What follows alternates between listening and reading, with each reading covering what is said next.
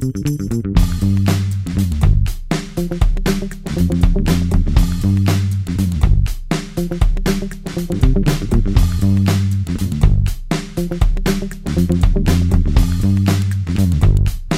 Sejam bem-vindos ao primeiro Nota 20, programa dedicado à educação, numa parceria entre a Rádio Observador e Teresa e Alexandre Soares dos Santos, Iniciativa Educação. Todas as semanas com o Nuno Crato, professor de Matemática e Estatística no ISEG, tem uma vasta experiência de ensino em várias instituições e países, é investigador e lidera a Iniciativa Educação. Viva, professor! Viva! Antes de mais, eh, vamos explicar a quem nos ouve e vê porque é que este espaço se chama Nota 20? Nota 20, eh, para nós, quer dizer queremos o melhor para os nossos jovens, para todos os nossos jovens. E estamos aqui a trazer todas as semanas informação de base científica com utilidade para pais, professores e alunos se, e todos aqueles que se interessam por educação. Nota 20 é isto.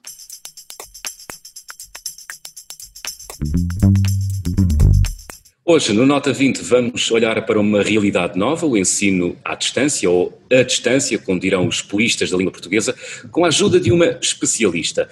E para arranque de programa e de série, pedimos a um antigo colega seu para lhe lançar um desafio. Vamos ouvir, professor. Queria, em primeiro lugar, saudar o estabelecimento deste acordo entre a Iniciativa Educação e a Rádio Observador. É muito importante que se discutam e debatam com seriedade e com rigor científico as questões da educação. As questões da educação são muito importantes.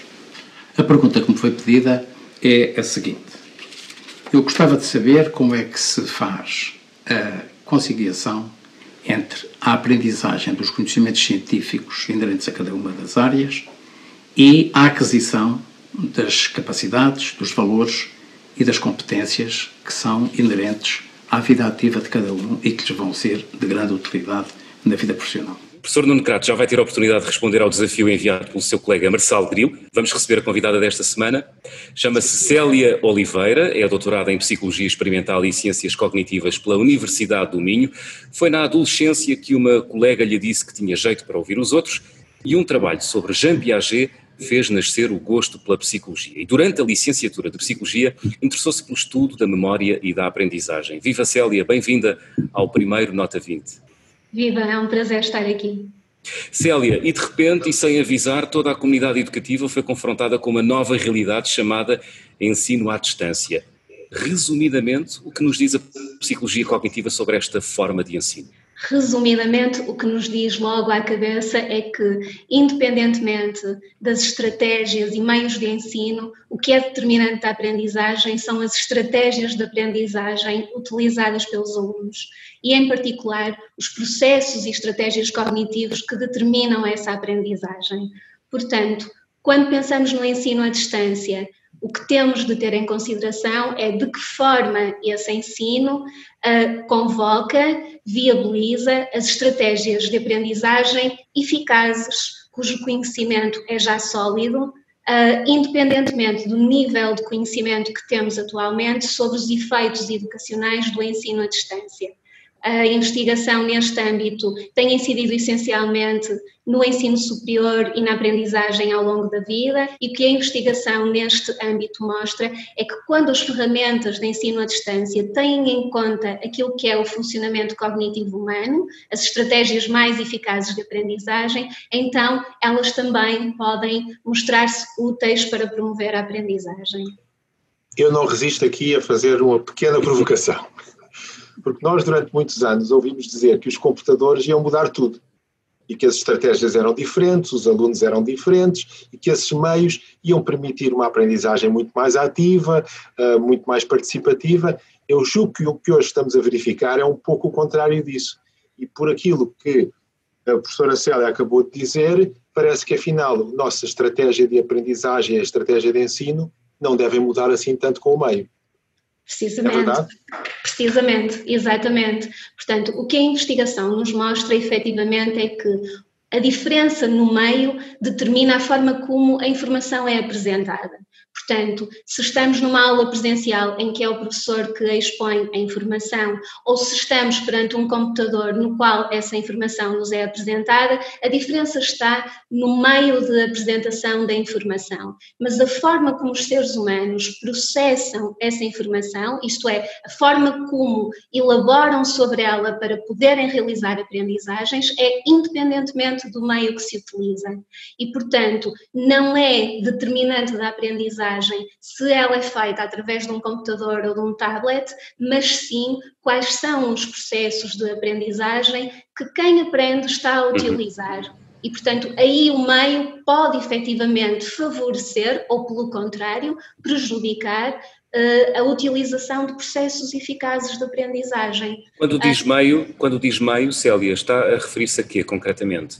Estou a referir-me a estarmos a usar um computador, um tablet, um telefone, um, e, portanto, o que os estudos mostram é que o importante é precisamente as estratégias que esses meios permitem mobilizar. Se for possível, eu dou um exemplo muito rápido. Num destes uh, artigos, deste número que eu referi, uh, publicado em janeiro deste ano, é apresentado um estudo que compara a aprendizagem de alunos de 5 e 6 ano em tarefas de matemática, com uma estratégia cognitiva conhecida que é o desenho generativo e que, como o próprio nome indica, consiste em produzir desenhos a partir da análise de informação escrita e tem sido, tem demonstrado eficácia na aprendizagem de áreas nas ciências naturais e na matemática. Então, este estudo fez uma coisa muito interessante. Comparou a aprendizagem de dois grupos de alunos distribuídos aleatoriamente, do quinto e sexto ano. Um deles utilizava a estratégia de desenho generativo através de uma app de um tablet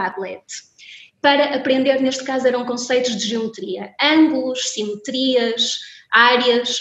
O outro grupo utilizava a mesma estratégia de desenho generativo, mas de uma forma convencional. E quando se compararam. Portanto, os... com papel e lápis. Com... com papel e lápis, exatamente. Quando se compararam os resultados obtidos por ambos os grupos, verificou-se uma coisa: a estratégia de desenho generativo foi produtiva. Portanto, ela favoreceu a aprendizagem dos alunos. Mas quando comparamos os que aprenderam através da app com os que aprenderam de forma convencional, com papel e lápis, não se encontraram diferenças significativas entre os grupos. O que mostra que o que está em causa não é o meio de aprendizagem, mas a estratégia que foi utilizada para realizar essa aprendizagem. O que me leva à pergunta seguinte, que é que cuidados devem ter os professores ao usar uh, telemóveis e tablets para ensinar a matéria, há técnicas que eles devem adotar? Uh, as técnicas a adotar são aquelas que os professores conhecem muito bem e que funcionam no ensino presencial e que são precisamente aquelas que demonstradamente levam os alunos a ser capazes de se apropriar da informação. Há ainda assim um conjunto de cuidados que importa observar. Um deles é o de se certificarem que os alunos dominam o meio porque com este ensino forçado remoto, que é disso que se trata, o que acontece é que uh, os alunos foram de repente confrontados com a necessidade de utilizarem, por exemplo, ferramentas que não utilizavam habitualmente. E é importante, antes da implementação do ensino propriamente dito, certificarmos que os alunos dominam as ferramentas. Então Isto posso para... fazer aqui, posso fazer aqui a minha segunda provocação do dia. Claro. É que durante anos também ouviu-se dizer que os jovens eram nativos digitais e que estavam muito mais à vontade com tudo e que o meio natural de aprender deles eram os computadores e os telemóveis e que até havia algumas pessoas que diziam que deve-se deixar utilizar livremente os telemóveis nas aulas, mas enfim, há sempre gente para dizer tudo. Eh, e o que se está a verificar agora penso que é ao contrário. Eu mesmo com os meus alunos universitários reparo que há certas técnicas ou há certos programas que eles têm dificuldade em utilizar. Portanto, eh, depende do que é que estamos a falar. Se calhar para enviar SMS são mais rápidos do que nós, mas depois para utilizar ferramentas de aprendizagem talvez não. É a minha segunda provocação de hoje. Sim, portanto, o que a investigação mostra, era o que eu estava a dizer, é que os alunos tendem a utilizar uh, as ferramentas digitais com finalidades lúdicas e de socialização. Isso não significa que eles automaticamente dominem ferramentas novas, programas novos, uh, instrumentos novos. É uma questão de familiaridade com a ferramenta. Para efeitos de aprendizagem, é fundamental garantir, ainda antes da utilização de qualquer ferramenta, que os alunos a conhecem e que aprendem a utilizá-la. Isto é muito importante porque, quando os alunos estão no processo de aprendizagem, devem poder dedicar todos os seus recursos cognitivos à tarefa de aprendizagem. Se um aluno estiver perdido no meio da ferramenta à procura de comandos que deve utilizar para acompanhar a aula, isto vai conduzir a uma dispersão da atenção que retira recursos cognitivos para a tarefa de aprendizagem e que, portanto, é prejudicial da aprendizagem. E esse, eu diria que é um requisito importantíssimo que parece óbvio, mas que muitas vezes é descurado precisamente por causa da crença, como o professor Nuno Crato dizia, de que os jovens automaticamente dominam tudo quanto é tecnologia. E, portanto, esse é seguramente um dos aspectos que é importante acautelar. Célia, eu tenho uma pergunta exatamente sobre a questão da distração em contexto do ensino à distância. Vou deixá-la para o fim do programa. O que eu gostava de saber nesta altura é se é possível fazer uma avaliação de conhecimentos com recurso aos telemóveis e aos tablets. É vantajoso que se faça isso ou não? Quando se utilizam dispositivos móveis, é fundamental monitorizar a qualidade da aprendizagem. Isso é fulcral. E uh, os dispositivos móveis permitem essa monitorização de múltiplas formas e permitem a transposição daquilo que já se faz em sala de aula e daquilo que se faz na avaliação formativa contínua para o meio digital. Coisas como fazer recapitulações no início e no final das aulas, pequenos questionários com questões de resposta breve aberta que os alunos respondem sem consultar os materiais, uh, questionários de escolha múltipla, aplicação de conhecimentos, resolução de problemas, tudo aquilo que sejam estratégias que permitam aferir a qualidade da aprendizagem, podem e devem ser utilizadas, até porque a limitação que o meio digital coloca, nomeadamente no acompanhamento mais uh, personalizado por parte do uh, professor, do aluno, essa limitação efetivamente exige uma monitorização também mais próxima da qualidade da aprendizagem dos alunos. Os meios digitais dão-nos alguns indicadores, como por exemplo o tempo que os alunos passam nas plataformas, uh, se realizam ou não as tarefas propostas, mas estes indicadores meramente comportamentais não são, por si só, indicadores fiáveis da qualidade da aprendizagem. Esta monitorização, que pode ser feita através de uma avaliação formativa continuada, é essencial não só para o professor perceber qual é o nível de aprendizagem dos alunos, mas também para perceber se as estratégias que está a utilizar estão a produzir os efeitos desejáveis e ainda tem um bónus, que é esta estratégia de recuperação da informação que estimula os alunos a ir buscar à sua memória, sem consultar os materiais, aquilo que aprenderam, é em si mesma uma estratégia poderosa de aprendizagem e é uma estratégia que funciona em todos os níveis de escolaridade, com todas as faixas etárias e com alunos com e sem dificuldades. Portanto, é não só possível como recomendável. Professor, não sei se tem alguma provocação para fazer à Célia nesta altura. Não, eu, eu julgo que este aspecto, da, este aspecto é muito importante, o aspecto da avaliação, não só para efeitos sumativos, como se diz na gíria, que é para saber o que o aluno sabe ou não sabe, mas a avaliação é, deve sempre ser interpretada como uma forma de melhorar aquilo que se sabe.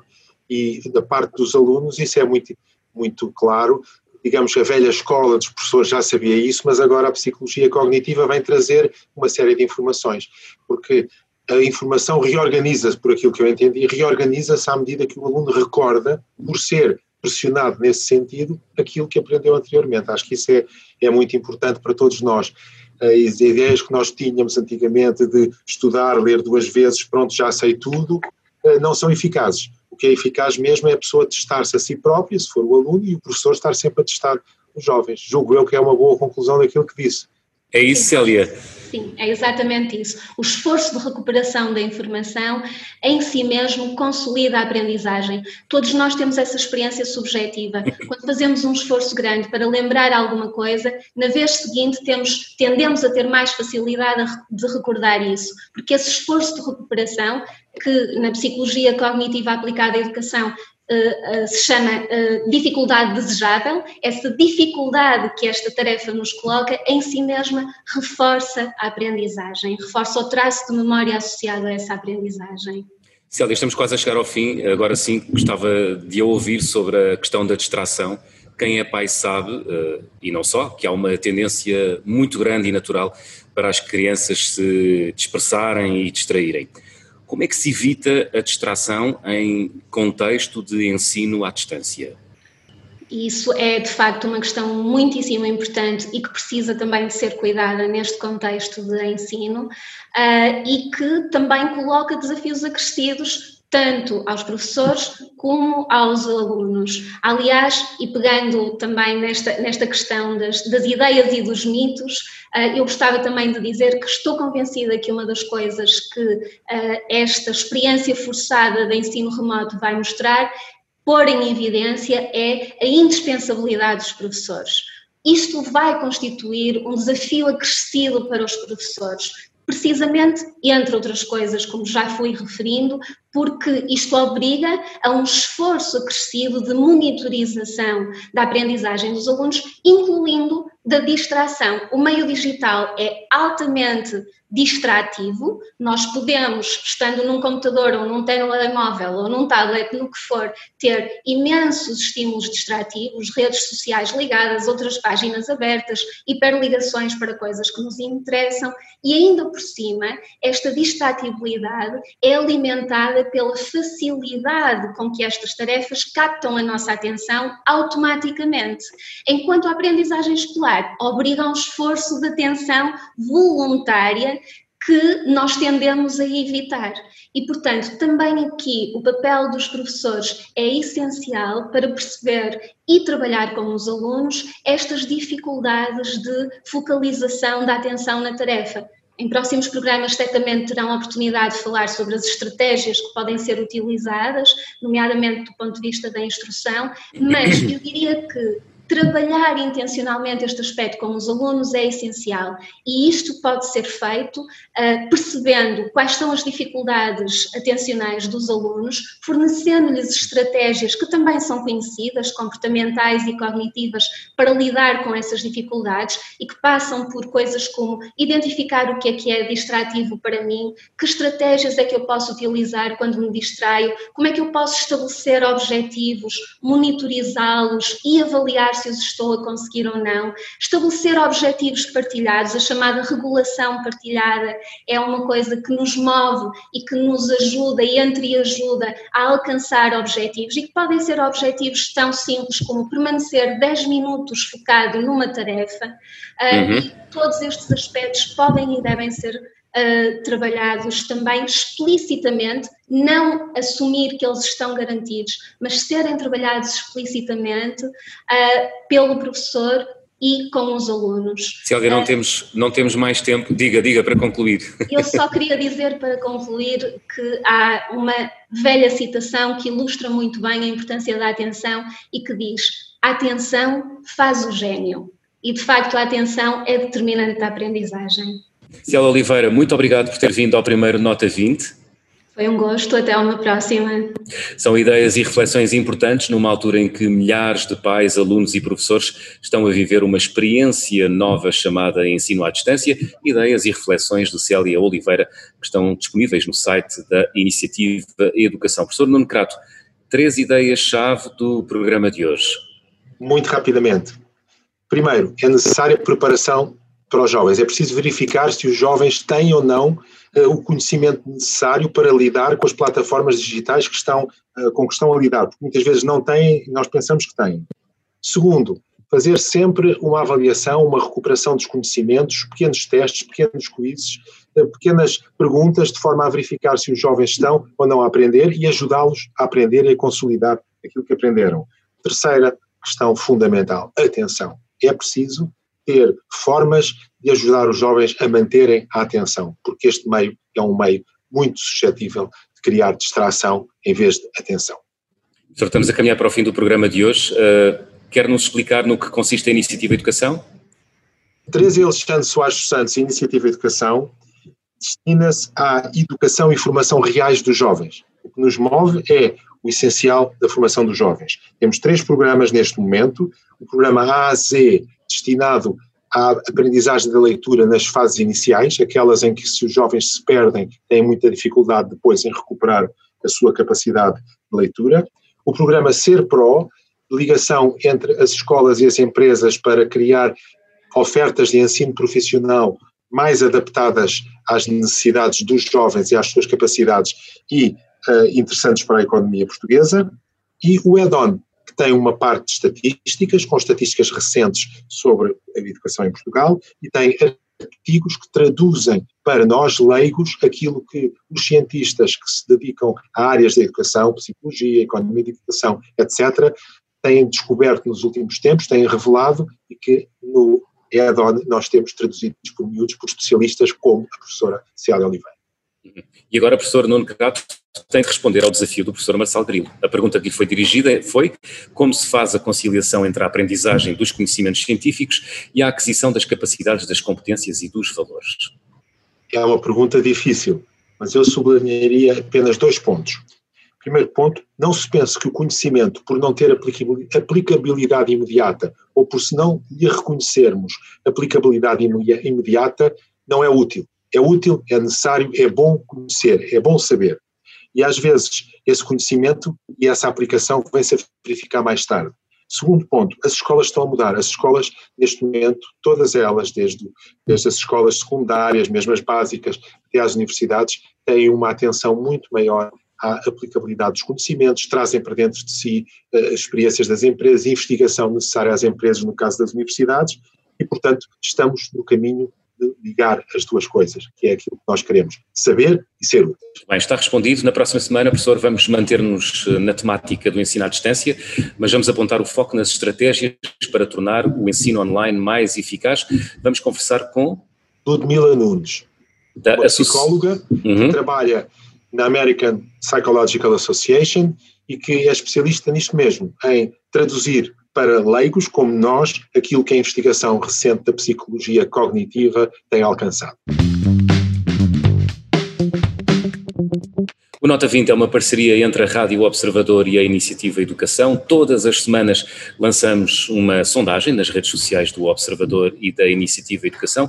A pergunta desta semana, a que lhe dirigimos, é esta: o que é preferível na duração das aulas online? Uma aula de 50 minutos consecutivos ou dividir a matéria em duas aulas de 15 minutos em momentos diferentes? Já sabe, pode responder nas redes sociais do Observador e também da Iniciativa Educação. Termina aqui o Nota 20 de hoje. Professor Nuno Crato, até para a semana. Até para a semana.